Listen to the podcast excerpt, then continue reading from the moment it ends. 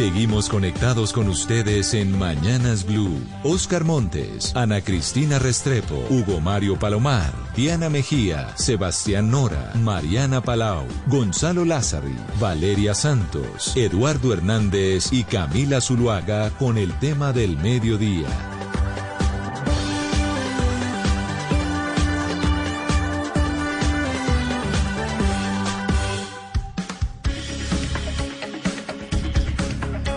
12 del día, 19 minutos. Bienvenidos al espacio central de Mañanas Blue. Esta vez hablando de la noticia política del momento, que evidentemente tiene que ver con la reunión que sostuvieron en las últimas horas el presidente electo Gustavo Petro con el ex presidente Álvaro Uribe. Una reunión catalogada por algunos como histórica, no solamente por la fotografía, sino por el contenido de ese encuentro que duró aproximadamente dos horas y en el que quedaron en muy buenos términos pues evidentemente no siendo necesariamente amigos, pero sí eh, el expresidente Álvaro Uribe ya anticipó que habrá una oposición razonable.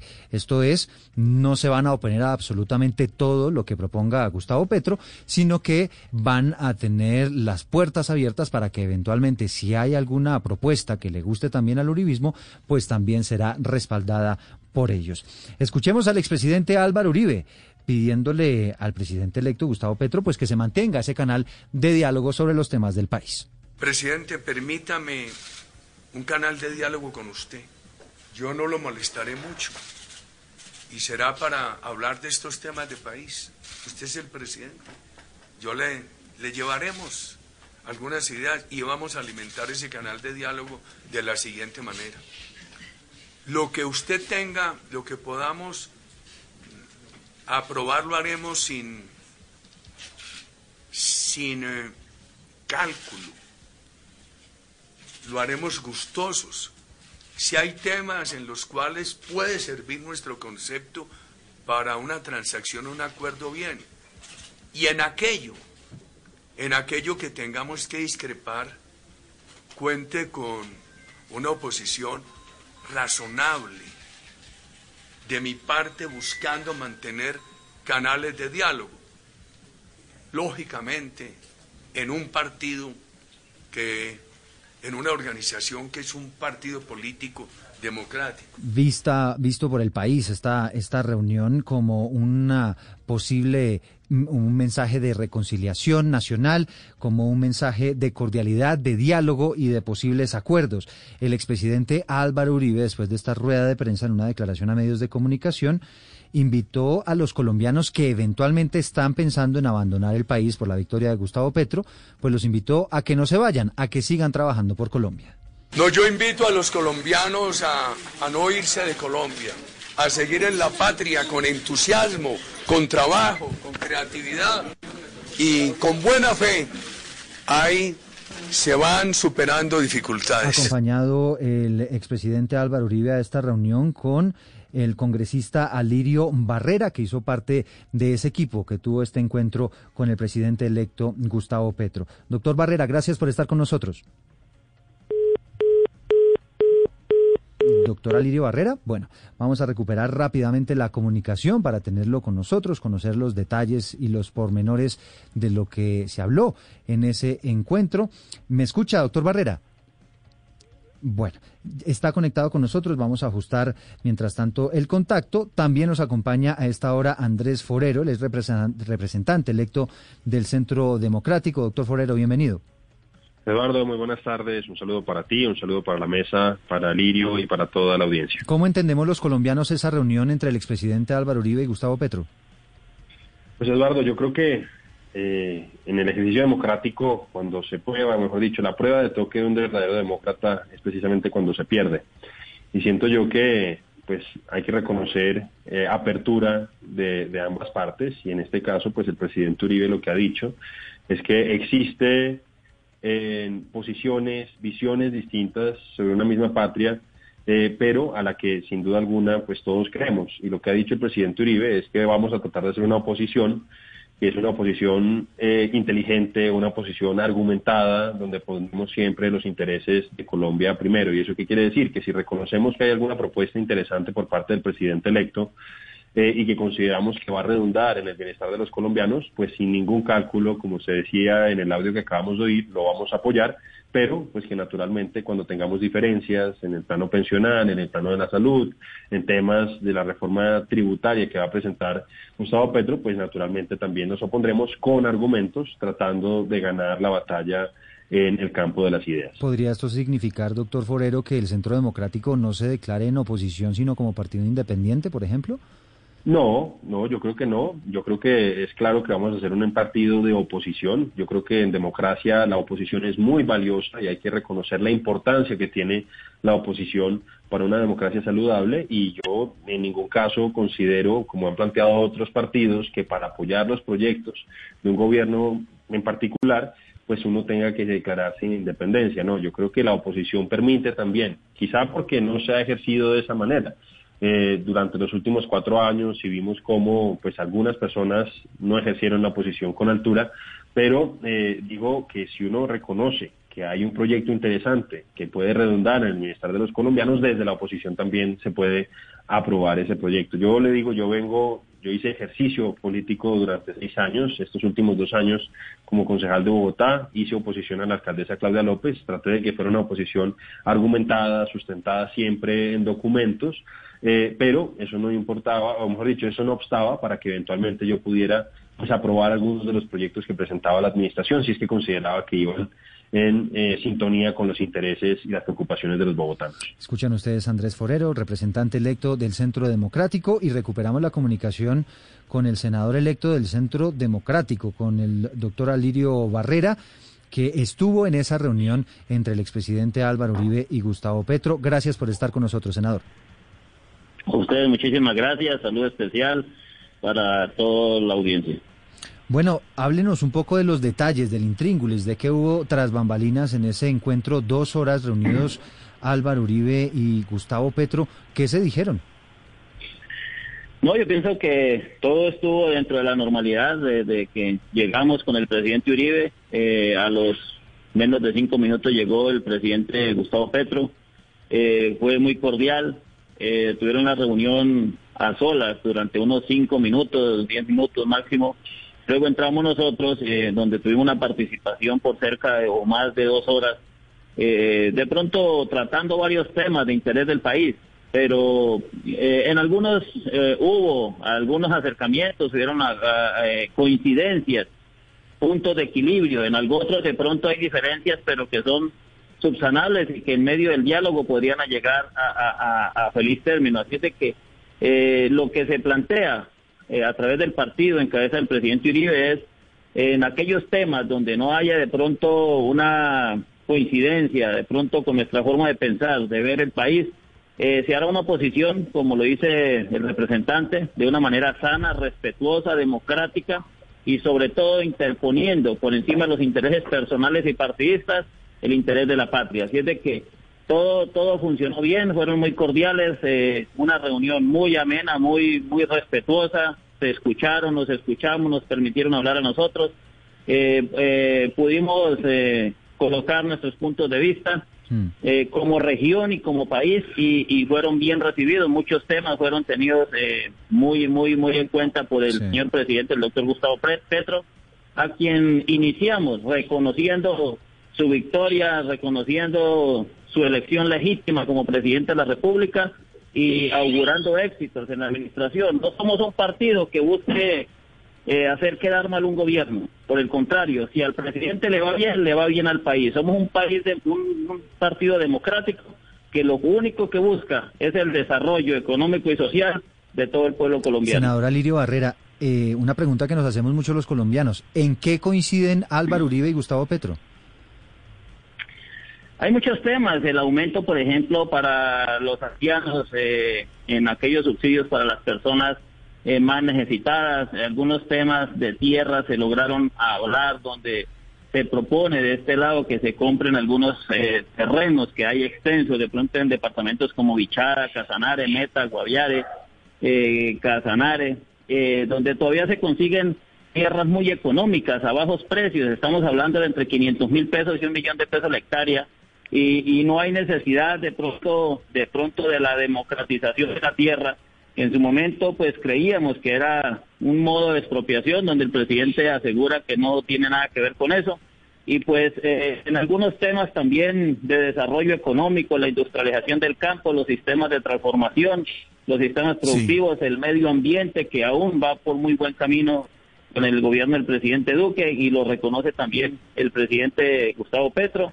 Mejorar algunos temas y, y algo otros, como el tema de las pensiones, como el tema de la reforma tributaria, donde se busca que haya una reforma, si la hay, que no asuste al inversionista, que no asuste al productor, al industrial, sino que por el contrario atraiga más la inversión extranjera y la inversión local se quede aquí viendo a Colombia como el país de las oportunidades y no de pronto que busquen otros horizontes. Senador Barrera, pero mire, eh, digamos que el país es el único, el único experimento que tiene en el ejercicio de una, de una oposición política real, eh, yo diría que fue en el gobierno de Virgilio Barco. El, el, presidente Virgilio Barco en su momento ofreció en la campaña y durante su gobierno lo que él llamó un gobierno de partido. Es decir, él iba a gobernar con el Partido Liberal. Y así lo dijo en la campaña y así lo hizo en su gobierno.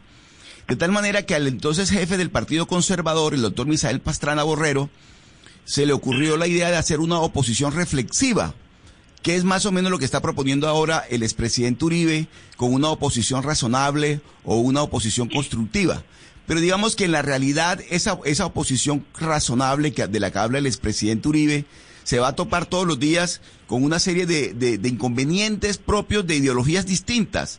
Entonces uno quisiera entender, senador Barrera, usted que va a estar allí en el Congreso, dentro de esa minoría que va a ser la oposición al doctor Petro, ¿cómo va a ser la mecánica para que ustedes logren construir por lo menos con los otros partidos una, una oposición razonable, constructiva, que permita sacar adelante esas iniciativas sin tener que chocar pues con un gobierno que ideológicamente es totalmente contrario a ustedes, a sus ideas? Claro que sí, pero recordemos que hay también partidos que se han declarado en independencia, otros partidos que aunque se han declarado de, gobierno, son, son, son partidos con unos ideales políticos muy parecidos al centro democrático. Y en determinado momento, por más que sea un partido de gobierno, recuerden que el presidente Duque eh, es, es, es el, el, presidente del Centro Democrático y el Centro Democrático habían temas como la reforma tributaria que se presentó al comienzo con el que no estuvo de acuerdo y muchas otras cosas. El hecho de que un partido se declare de gobierno o, independiente no quiere decir que todo lo está aprobando. Y estamos seguros que aunque somos minoría, eh, dentro de una oposición argumentada, argumentos tan claros, que nosotros podamos llegar a tener el apoyo de otros partidos. Si no, pues hombre, haremos todo lo que podamos para sacar adelante nuestros ideales, nuestras propuestas que solamente queremos que conlleven, eh, como lo decía, a beneficiar al país. Señor Barrera, pero uno también se, eh, se preocupa o se, se, pregunta un poco por la cohesión de ustedes mismos del partido durante este gobierno, que fue un gobierno del Centro Democrático, un gobierno uribista. Los senadores, algunos congresistas, también representantes tuvieron desencuentros entre ellos. ¿Cómo van a hacer para cambiar los, pues para calmar los ánimos entre ustedes, para que se note un poco más de, de cohesión y cómo unirse, pues en este momento que ustedes van a ser oposición? A ver, eh, el partido es un partido democrático que respeta la, democracia, la constitución y la forma de pensar de pronto de sus dirigentes y también de sus credenciales, obviamente. Hay división en forma de pensar de muchos senadores, representantes, pero eh, la mayoría de veces llegamos a un consenso y consensos que son respetados por la colectividad. Así es de que es normal que en un partido hayan divisiones, que hayan desavenencias, que hayan diferencias, que hayan diferentes formas de pensar. Es normal. Yo pienso que no hay un partido. Si usted ve hoy, el pacto histórico está en desacuerdo, más de la mitad porque están proponiendo al doctor Roy Barreras como presidente del Congreso. Y así sucesivamente, con el tema ministerial también van a haber van a haber inconvenientes. En todos los partidos, en el Partido Liberal hubo división porque unos querían apoyar al pacto histórico, otros querían apoyar a Federico Gutiérrez, otros a Rodolfo Hernández, y así sucesivamente. Lo importante es que el Partido Centro Democrático es un partido disciplinado y que aplica lo que predica. Nosotros siempre decíamos que había que respetar la voluntad del pueblo, que había que respetar el resultado electoral y hoy usted ve un país totalmente en calma, un país que no está incendiado, que no se está llamando a marchas, no está llamando a protestas, porque de pronto no ganó alguno de los candidatos de preferencia. No teníamos candidato presidencial, y, pero aún así fuimos respetuosos de las campañas y hoy Colombia goza de una paz y una tranquilidad política que difícilmente sucedido en otros, en otros, en otros, eh, pues, con otros resultados. Eh, eh, señor Barreras, pero entonces la pregunta es, esas divisiones, esas fracturas que se, que se crearon porque se decía que algunos eran uribistas y otros duquistas, ¿se supone que eso ya se resolvió o eso está en camino de, de conversarse o en realidad el, el duquismo no es una fuerza tan importante? No, claro que es importante. El doctor Iván Duque es el presidente de la República, pero división que haya habido no, no la hemos visto. Yo pienso, como le digo, que han habido eh, diferentes posiciones dentro del desarrollo del gobierno y de la legislatura, pero, pero en realidad eh, somos centro democrático, tanto duquistas como uribistas, que es lo que se dice, pero pues por ese lado no lo hemos visto. Eh, somos todos centro democrático y hay un líder, hay un líder natural que es el doctor Álvaro Uribe Vélez que inició con esta lucha, que inició con este, con este proyecto político, proyecto de país y hay un presidente electo que merece respeto también, que es el doctor Iván Duque, que hoy representa al Partido Centro Democrático eh, eh, en la presidencia de la República. Sí, representante Forero, al final de esta reunión, Uribe Petro, Petro Uribe, ¿Qué instrucciones dio a, a usted, los integrantes del partido, a los congresistas del Centro Democrático del expresidente? Se habló, por ejemplo, de temas cruciales para el próximo gobierno como la reforma tributaria, algo tan importante como eso se, se tocó por parte del, del expresidente Uribe.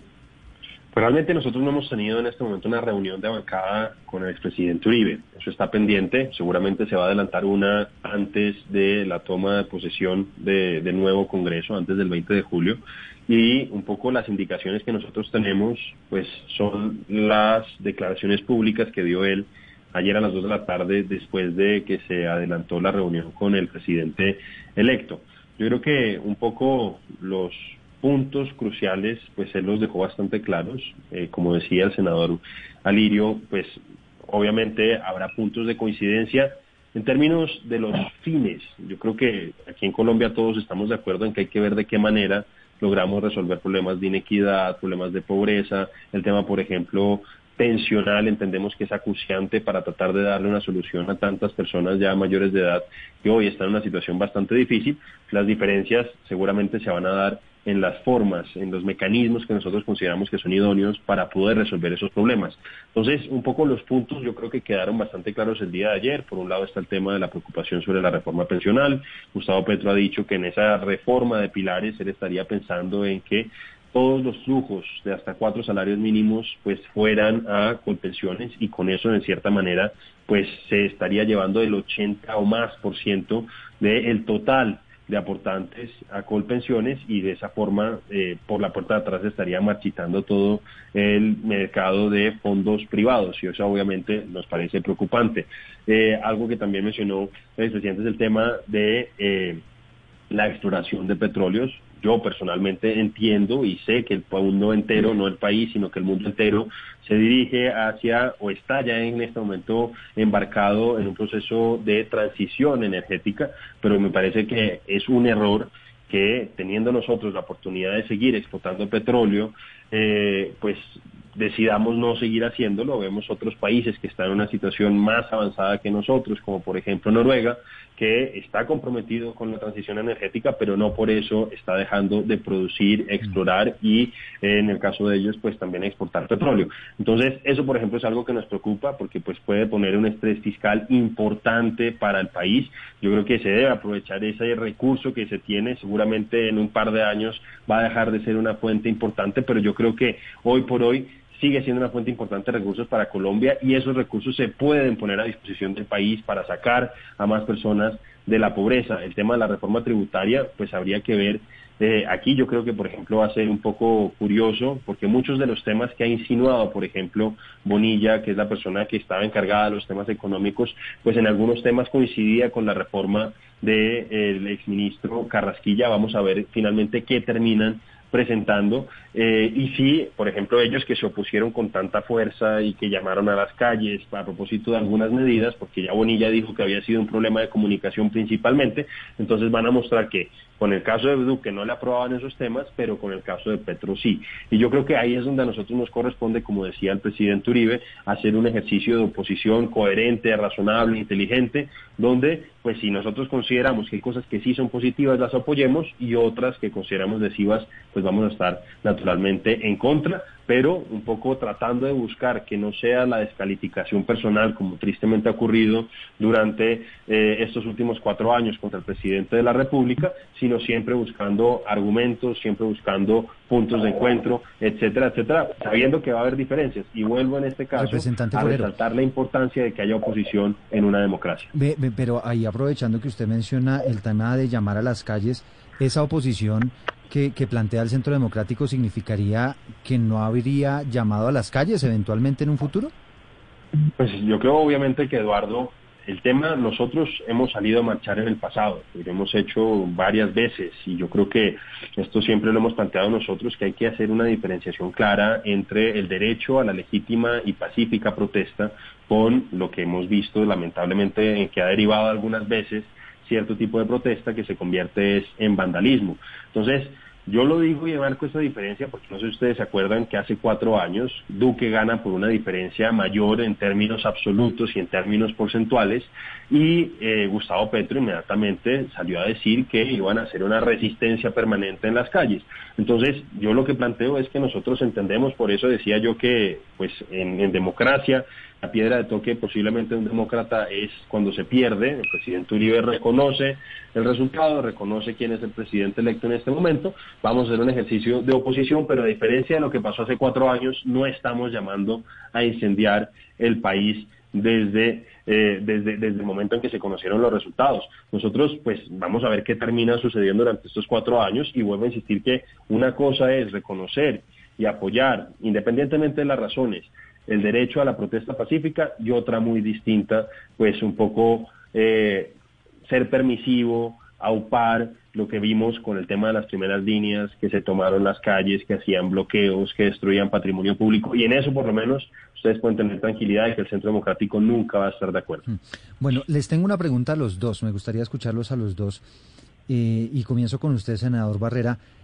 Eh, ¿qué, ¿Qué opinión le merece o les merece a los dos el hecho de que algunos de los partidos que en su momento fueron muy cercanos al expresidente Álvaro Uribe, que en campaña se opusieron a Gustavo Petro, pues hoy estén pensando en o declararse eh, independientes o inclusive ser partidos de gobierno.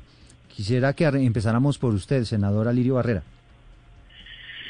No, o sea, lo, mismo vuelvo al tema, nosotros somos respetuosos de la forma de pensar, respetuosos de los partidos, las colectividades estaban divididas en su momento también, eh, los partidos que pues antes hacían equipo con el Centro Democrático, eh, hoy ven que pueden trabajar con el gobierno, ven, ven que puede haber participación, que pueden haber coincidencias en, en, su, en su forma de pensar. El presidente Petro pues ha tenido bien llamarlos. Lo que hizo con nosotros como Centro Democrático de llamar al presidente Uribe a una reunión y, y dejarlo exponer sus puntos de vista, dejarlo que hablar de que esto de pronto es un tema que convence. Nosotros tenemos seguro de que aún haciendo oposición van a haber cosas que en su determinado momento, como dice el representante, van a tener el apoyo nuestro porque van a beneficiar al país, pero hablan otras que seguiremos haciendo oposición. Yo sé que hay partidos que hoy se declaran de gobierno, pero que en determinado momento también van a estar de pronto en contra de algunos procesos. Así es de que respetamos la forma de pensar de ellos, siguen siendo amigos de nosotros. Para otros temas, de pronto iremos a hacer bloques legislativos y la idea, como le digo, es trabajar por el bien de Colombia, tratar de hacer eh, una oposición clara y concisa, con argumentos de aquellas cosas que creamos que no le conviene al país pero con todo respeto. Bueno, y el representante Andrés Forero, quisiera formularle esa misma pregunta, porque claro, ustedes sabrán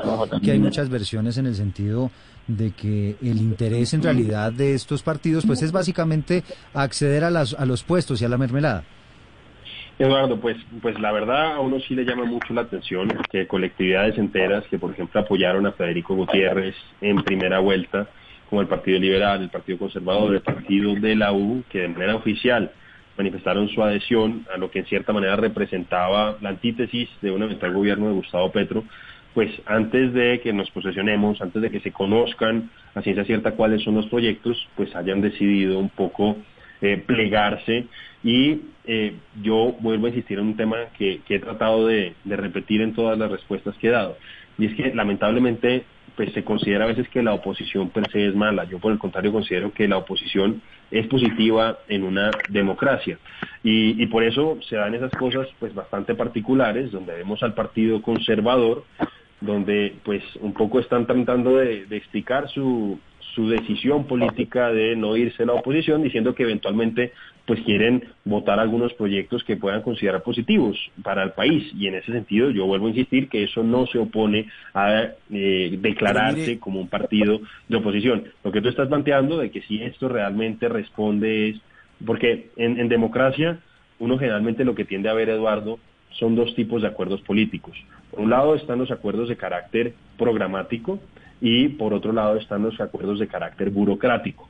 Entonces, en este caso, pues no se han visto acuerdos por encima de la mesa en términos programáticos. El presidente Petro, hasta este momento, yo no lo he visto, por lo menos en medios de comunicación, no ha cedido un ápice en términos de las propuestas que él hizo, por ejemplo, en temas de salud, en temas de eh, educación, en temas de reformas tributarias. De hecho, pues planteó que ya no iba a ser de 50 billones el objetivo que tiene en mente para recaudar adicionalmente, sino que ya serían 75 billones. Entonces, todo eso, pues podrían ser como cosas que uno entendiera, listo, el Partido Liberal llega a un acuerdo programático y por esa razón de, de declararse partido de gobierno, pero hasta el momento no se ha visto y entonces uno tiende a pensar que necesariamente tiene que ser un acuerdo de otra naturaleza y la alternativa que queda es que sea algo de carácter burocrático. Vamos a ver qué termina pasando cuando se posesione el presidente Petro el 7 de agosto, un poco con la conformación de los ministerios, con las personas que lo van a acompañar y con el tipo de proyectos que vayan a presentar. Sí, lo cierto, eh, senador Barrera, es que parece el Centro Democrático se está quedando solo en la oposición. ¿Qué piensa usted de lo que ha decidido la mayoría del Partido Conservador? Parece que este partido, eh, el conservador que representa en parte la derecha moderada o, o, radical, pues terminará siendo parte de un gobierno de izquierda. ¿Cuál es su opinión al respecto? Yo pienso que el Partido Conservador en determinado momento va a tomar posiciones, como lo decía anteriormente, así sea, eh, así se declara el gobierno o independiente, va a tomar posiciones eh, fuertes frente a algunos temas. No importa que en su mayoría vaya a apoyar eh, las iniciativas del gobierno. El, el Partido Conservador ha sido muy, muy cerca y muy aliado al Partido Centro Democrático siempre y pues tenemos esa amistad con ellos, eh, eh, indistintamente de pronto de, si es gobierno amigo o si es un gobierno opositor. Así es de que yo pienso que habrá momentos en que el Partido Conservador también va a, poner unas posturas fuertes frente a algunos temas. Nosotros estaremos con ellos porque hay algunos temas que también vamos a trabajar con el Partido Conservador. Tenemos unos ideales muy parecidos. El hecho de que hoy de pronto quieran estar en un gobierno apoyando algunas iniciativas no quiere decir que ya sea eh, eh, eh, de pero izquierda o que ya sea... Pero mire, representante Forero, a propósito de lo que estaba diciendo el, el senador electo, el doctor Barrera, en, la, en, la, en el Congreso de la República, pues las decisiones se toman por mayoría. Y por eso los gobiernos cuando llegan, pues buscan tener la mayor cantidad de gobernabilidad o la mejor gobernabilidad. Y en este momento, esos acuerdos logrados hasta el momento indican que hay 206 congresistas que están con el gobierno, hay 61 congresistas que están independientes y hay 29, tan solo 29, que están en la oposición. De tal manera que estamos en presencia, eh, representante Forero, de una verdadera aplanadora. Es decir, en el momento en que esa maquinaria queda aceitada, no hay ninguna posibilidad de que esas iniciativas de la oposición puedan tener futuro. Por eso le pregunto yo a usted, eh, representante Forero, sobre qué va a pasar con la reforma tributaria, porque el nuevo presidente, el presidente electo, el doctor Gustavo Petro, le dijo al nuevo ministro de Hacienda, el doctor José Antonio Campo, que antes de diciembre tiene que estar aprobado esa reforma tributaria. ¿De qué manera se va a comportar el Centro Democrático ante esa aplanadora? que como le digo está constituida por 206 congresistas para sacar adelante una iniciativa como en el caso de ustedes se van a oponer a esa reforma tributaria. Pues habrá que ver porque la reforma tributaria seguramente tendrá varios artículos, Oscar. Y ahí pues por eso yo indicaba que eh, seguramente pues vamos a ver un ejercicio bastante divertido en términos políticos de que cosas a los que la bancada hoy de gobierno del pacto histórico se opuso con la reforma que presentó el gobierno Duque hace un año, pues ahora entonces van a tener que van a aprobarla y van a tener que justificar por qué tuvieron ese cambio de opinión tan radical. Pero tú dices algo y vuelvo y conecto con, lo que nos habían preguntado antes. Y un poco yo miro esta situación, porque si uno viera, por ejemplo, Oscar, que efectivamente tienen estas mayorías y que existe una afinidad ideológica transparente, pues uno dice, no, pues así fue que se quedó conformado el Congreso pero es que uno vio a muchas personas haciendo un ejercicio político de campaña, en cierta forma en contra de los postulados del pacto histórico, y la verdad uno sí le llama la atención que hoy en cierta manera estén firmando un cheque en blanco y estén diciendo prácticamente que van a aprobarlo.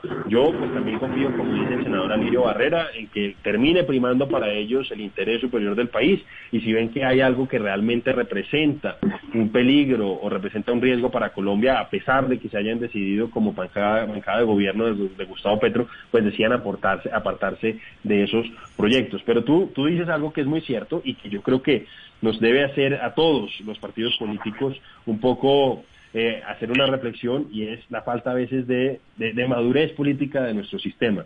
Porque, por ejemplo, miren lo que pasa en Chile. En Chile efectivamente llega, llega Boric, pero él llega con un porcentaje más o menos del 50% en ambas cámaras y pues eso hace que tengan que hacer un ejercicio dialéctico eh, y que se aprueben las cosas porque realmente se convence a uno u otro con razones de peso, o sea, hay un alinderamiento ideológico muy claro, pero aquí en Colombia lamentablemente eso no sucede, vemos dos partidos o dos bloques políticos ideológicamente claros, por un lado está el Centro Democrático, por otro lado está el Pacto Histórico, y en el medio pues tenemos un poco más de pues cierta difusión de ideas, ciertas cosas que uno no se explica, porque el Congreso ha sido uribista durante ocho años, santista durante otros ocho años, duquista durante cuatro y ahora aparentemente va a ser petrista durante estos cuatro y eso pues realmente eh, descoloca un poquito y yo sí creo que es importante dar pasos en términos de madurez política y que haya un alinderamiento eh, ideológico mucho más claro, porque hoy no lo hay y yo creo que eso no le conviene a la democracia. Representante Forero, en la Cámara de Representantes queda un reto muy grande porque los representantes de este, pues, de este tiempo que pasó, de este último periodo, pues fueron muy buenos, sobre todo los jóvenes. Los jóvenes de oposición tuvieron mucho protagonismo, sacaron adelante eh, muchos proyectos y, digamos, tuvieron mucha visibilidad. Los representantes eh, del Centro Democrático, ¿cuáles planes o cuál, en cuáles proyectos piensan, eh, digamos, tener esa visibilidad que ha tenido los jóvenes de oposición en la Cámara de Representantes? ¿Con qué tipo de proyectos? Pues Ana, no, en primer lugar, pues hay que recordar que por un lado tenemos eso, tenemos esa capacidad de presentar proyectos de ley y adicionalmente tenemos la posibilidad de hacer el ejercicio de control político. Yo creo que naturalmente una parte importante de lo que debemos hacer como representantes a la Cámara y lo mismo los senadores de oposición es hacer un ejercicio juicioso, argumentado, responsable, serio de control político. Yo traté de hacerlo desde el Consejo de Bogotá a propósito del tema de la alcaldesa Claudia López, donde pues ahí también se ve reflejado Eduardo Oscar el tema de que las corporaciones públicas en Colombia pues en general terminan siendo gobiernistas. Yo vi a muchos concejales que apoyaron a Enrique Peñalosa y después, a pesar de las diferencias tan grandes en términos de visión de ciudad, están apoyando a Claudia López. Entonces, en primer lugar, Ana, yo creo que la oportunidad que tienen los congresistas, senadores y representantes de brillar es haciendo un ejercicio de control político serio, responsable y eh, siempre argumentado. Y por otro, pues habrá, cada uno tiene sus propias agendas en términos de la presentación de proyectos de ley. Ahí yo te digo, yo soy novato, yo pues tengo un par de proyectos que tengo, eh, que prometí que iba a presentar en campaña, espero presentarlos el 20 de julio. Uno está relacionado, por ejemplo, con el tema del pico y placa en la ciudad de Bogotá. A mí me parece que es inaudito que la alcaldesa lo haya aumentado a 15 horas diarias y que se siga pagando el mismo impuesto de vehículos. Yo sugiero que en aquellos lugares del país donde el pico y placa exceda las 10 horas diarias, se permita hasta un 30% de descuento en el impuesto de vehículos y hay una eliminación de una entidad que a mí me parece que hoy no sirve de nada en Bogotá porque creo que hay que acortar el gasto público en entidades que hoy no están sirviendo. Es la veeduría de Bogotá, nos cuesta hoy 22 mil millones de pesos y no está sirviendo absolutamente para nada. Yo te presento solamente esos dos proyectos que, son algunos que los que articulé en el, ejercicio de la campaña. Espero presentarlos y espero poder eh, gestionarlos a ver hasta dónde, hasta dónde llegamos. Mm. Bueno, evidentemente con muchas dificultades el Centro Democrático para sacar adelante iniciativas, teniendo en cuenta esa aplanadora petrista que nos mencionaba Oscar Montes. Son las 12 del día, 53 minutos. Hasta ahora se conocen dos nombres del gabinete de Gustavo Petro se conoce al ministro de Hacienda que lo nombró en las últimas horas antes de, sus vacaciones Gustavo Petro, antes de ejercer el poder. Hablamos de José Antonio Campo, un nombre que la verdad ha caído muy bien entre los sectores productivos, los gremios, sectores económicos y analistas. Y el otro nombre es el del el ministro de Relaciones Exteriores, el canciller, que será Álvaro Leiva Durán. Senador Barrera, para usted estos dos nombres, ¿qué le dicen? No, mire, eh, si algo tuvimos claro cuando fuimos a hablar con el presidente Gustavo Petro es no fuimos a pedir ni contratos, ni puestos, ni a pedir participación de ninguna clase en el gobierno, más que nuestras ideas sean escuchadas. El doctor Gustavo Petro es el presidente electo eh, de Colombia y él tiene derecho a organizar su equipo de trabajo según él le parezca que es el mejor. Eh, ya entraremos a ver en el desarrollo del gobierno para mirar si, si verdaderamente eran las personas que se requerían. Y si, si es así, pues lo mismo y de la misma manera estaremos felicitando eh, su trabajo desde los ministerios y si no, pues estaremos haciendo las críticas constructivas. Pero respetamos la forma de pensar en, cuanto a, la conformación de su gabinete. Sí, eh, representante Forero, estos dos nombres, eh, como mensaje al país, ¿usted cómo los interpreta? Pues como dice el senador Barrera, pues obviamente el presidente electo está en todo su derecho de elegir a su equipo de trabajo. Yo, pues me parece, a pesar de que pues uno puede no estar de acuerdo en algunos temas con el doctor Ocampo, pues que es una persona con un reconocimiento internacional muy grande, es uno de los economistas más importantes del país. Me imagino que con eso Gustavo Petro está tratando de darle un parte de tranquilidad a los mercados, a pesar de eso pues sigue subiendo un poquito el tema del dólar y yo creo que, espero además, un poco porque Ocampo fue el asesor económico principal de eh, Sergio Pajardo durante la campaña. Yo espero que él sea una garantía de que va a haber responsabilidad fiscal y que en cierta forma aterrice muchos de esos proyectos o de esas propuestas que tenía Gustavo Petro. En el caso de Leiva, del señor eh, canciller, pues yo sí tengo unas prevenciones más grandes con él, tengo unas diferencias, eh, además pues lo, dije públicamente, me parece que no hizo bien cuando 15 días antes de la fuga de Santrich básicamente salió a hacerle un reconocimiento público, hubo un par de sacerdotes que critica, que, que estaban de acuerdo con que Santrich eventualmente fuera extraditado y él salió a maltratarlos, a decir prácticamente que eran unos torquemadas, eso yo la verdad pues sí considero que es inconveniente y él tiene que explicarle al país eh, si efectivamente, como él dice, a él se le venció la visa o si por el contrario, como ha trascendido en algunos medios de comunicación, a él le retiraron la visa, porque si es el caso, el segundo caso y a él le retiraron la visa, pues realmente pues sí sería un poco vergonzoso que no tuviera visa por cuenta de una decisión de los Estados Unidos eh, la persona que está encargada del relacionamiento con ellos. Le pregunto, le pregunto al senador Barrera eh, por un personaje que es el doctor Federico Gutiérrez el candidato que tuvieron pues allí la, la, coalición que se conformó. Él va a ser una, una, una oposición extraparlamentaria, va a estar por fuera del, del Congreso. ¿Qué, qué, qué, cree usted que podría jugar un papel el doctor Federico Gutiérrez en este nuevo gobierno, senador Barrera? Yo pienso que lo está haciendo bien, él hace su oposición, también lo está haciendo de una forma respetuosa. No tiene nada que ver con el centro democrático, siempre lo dijimos y lo dijo el presidente Uribe, el, centro democrático no tuvo candidato oficial ni en primera ni en segunda vuelta. Y pues eh, por prevención, tanto de las campañas como del partido, no quisimos tomar de pronto acciones frente a ninguna de estas campañas, fuimos respetuosos. Lo mismo en primera vuelta como en segunda vuelta, no, no teníamos un candidato oficial. Eh, el doctor Federico Gutiérrez es un hombre de amplia trayectoria, conoce el país, conoce de pronto el proceso económico que viene llevando Colombia desde hace algunos años, vemos que hay una economía que va mejorando sustancialmente. Él pues eh, está en la otra esquina y ha manifestado que hará su oposición y es una oposición totalmente válida. Creo que tiene todo su derecho y es además es un derecho y es un deber constitucional eh, también estar pendiente de lo que son eh, todos los desarrollos de gobierno de cualquier gobierno que haya en, Colombia. Ya, ya les digo, o sea, cuando usted es coherente con su forma de pensar, sean amigos o sean contrarios políticos, como pasaba con el Centro Democrático. Recuerden que había un presidente del Partido Centro Democrático, pero el Partido Centro Democrático en muchas cosas hacía oposición. Así es que el doctor Federico Gutiérrez está en todo su deber de hacerlo y es válida esta oposición que él manifiesta. Es Alirio Barrera, senador electo del Centro Democrático, un hombre que estuvo con el expresidente Álvaro Uribe en ese encuentro con Gustavo Petro. Le agradecemos estos minutos, senador. A ustedes muchísimas gracias, que Dios los bendiga y que Dios bendiga a Colombia.